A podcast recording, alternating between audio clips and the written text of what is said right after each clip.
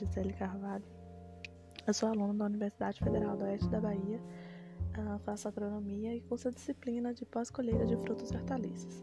E hoje irei falar um pouco sobre pós-colheita de frutas e hortaliças e o que envolve seus processos. Bom, a Organização das Nações Unidas para a Alimentação e Agricultura define bem o que é perda e o que é desperdício. Perda né, podem ser entendidas quando acontece a redução da disponibilidade de alimentos para consumo humano no decorrer da cadeia de abastecimento alimentar, principalmente nas fases de pós-colheita, produção e processamento. Em linhas gerais, as perdas ocorrem quando os alimentos são descartados em meio ao processo de manuseio, como produção, armazenamento e transporte. Vale destacar também que as perdas são práticas que acontecem antes dos produtos chegarem aos consumidores. Bom, e o, desperdício, o que seria? Né? Esse, o desperdício ele acontece no final da cadeia alimentar, em casa, restaurantes, supermercados e outros estabelecimentos que têm atitudes rotineiras e que infelizmente desperdiçam alimentos. Em resumo, o desperdício ele pode ser definido quando o ser humano descarta intencionalmente né, alimentos que ainda poderiam ser aproveitados e consumidos. Sabendo disso, os produtos agrícolas são organismos que continuam vivos depois de sua colheita, mantendo ativos todos os seus processos biológicos vitais e, devido a isso, alto teor de água em sua composição química, eles são altamente perecíveis. Para aumentar o tempo de conservação e reduzir as perdas pós-colheita, é importante que se conheçam e se utilizem práticas adequadas de manuseio durante as fases de colheita, armazenamento, comercialização e consumo. É, cerca de 55% das frutas produzidas na América Latina são desperdiçadas por ano, e em média, 1,3 bilhões de toneladas de alimentos são jogados no lixo em todo o mundo. No Brasil, Estima-se que entre a colheita e a chegada à mesa do consumidor ocorram perdas de até 40% das frutas e hortaliças produzidas.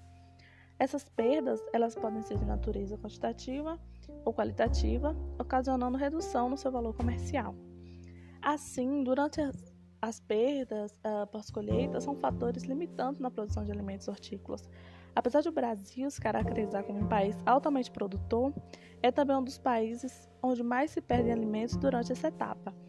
A falta de conhecimento dos processos fisiológicos dos frutos, bem como a falta de infraestrutura adequada e de uma logística de distribuição, são os principais fatores responsáveis pelo elevado nível de perdas pós-colheitas observadas no país. Sabendo disso, é, as perdas pós-colheita vão variar muito entre produtos, áreas de produção e épocas de cultivo além de estarem relacionados com a colheita de frutos imaturos, controle inadequado de qualidade nas etapas de produção, incidência e gravidade de danos, exposição a temperaturas inadequadas e demora no consumo. Os padrões de qualidade, preferências e poder de compra, eles vão variar muito entre países e culturas, e essas diferenças influenciam a comercialização e a magnitude das perdas. Ah, as perdas elas podem ser classificadas, como já foi dito, em quantitativas, qualitativas e nutricionais.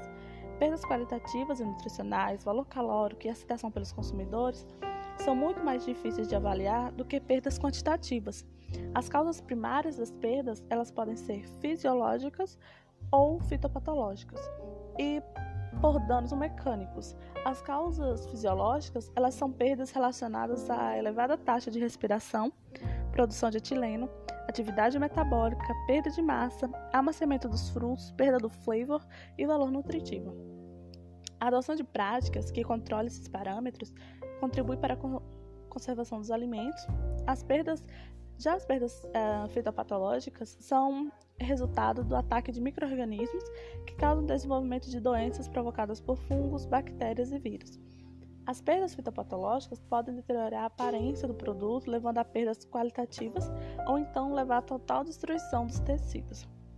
Alguns trabalhos né, demonstram resultados positivos no aumento da conservação da qualidade de frutos e hortaliças. Tecnologias podem ser criadas, adaptadas e utilizadas para essa finalidade. É, um exemplo é, é uma, um trabalho realizado para avaliar a qualidade pós-colheita dos frutos do umbuzeiro sob a atmosfera modificada. O umbu é, ele é nativo do semiárido e os frutos ele recebe grande aceitação do mercado e são utilizados de diversas maneiras, mas o problema é porque a maturação dele ocorre de forma muito rápida e ocorre aí um problema para o transporte e também para chegar aos mercados, né? Uh, e isso faz com que o desenvolvimento do setor ele seja um pouco difícil.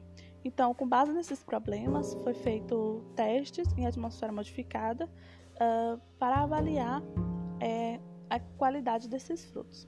Outras, outras tecnologias também são adotadas, como o uso de ceras é, em maçãs, caquis, né? aplicação de produtos para retardar o, o amadurecimento e também para garantir e conservar a qualidade desse fruto pós-colheita.